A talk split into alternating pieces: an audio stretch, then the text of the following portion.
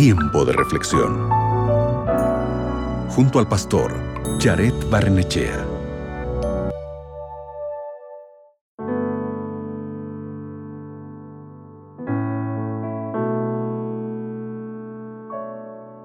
¿Alguna vez has comenzado algo nuevo y te has dado por vencido después de algunos intentos?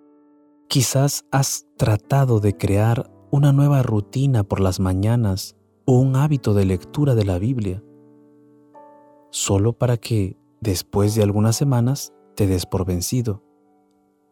Acumular suficiente disciplina para comenzar algo nuevo puede ser realmente difícil. También es difícil recibir disciplina. Tal vez recuerdes que tus padres te disciplinaron cuando eras niño, o tal vez te disciplinaron en el trabajo por un error que cometiste. En ambos casos, la disciplina es difícil y requiere mucho trabajo.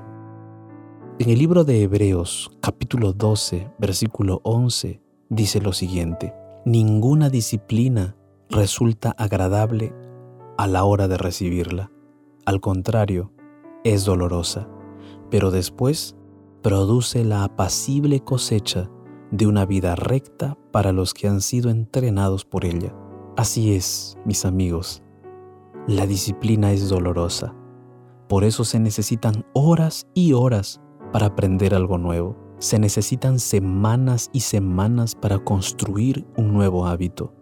Según un interesante estudio de la Universidad de Londres, formar un hábito tarda entre 18 y 254 días y la mayoría lo consigue en 66 días.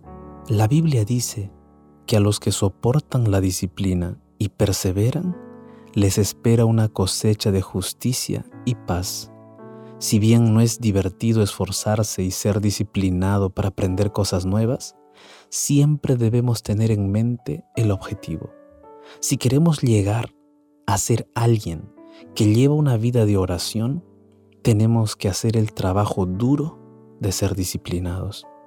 Especialmente cuando las cosas se ponen difíciles, debemos tener en mente nuestra meta para continuar desarrollando buenos hábitos. Tómate un tiempo hoy para considerar tus propios hábitos diarios. ¿Dónde puedes perseverar y practicar la disciplina en tu vida?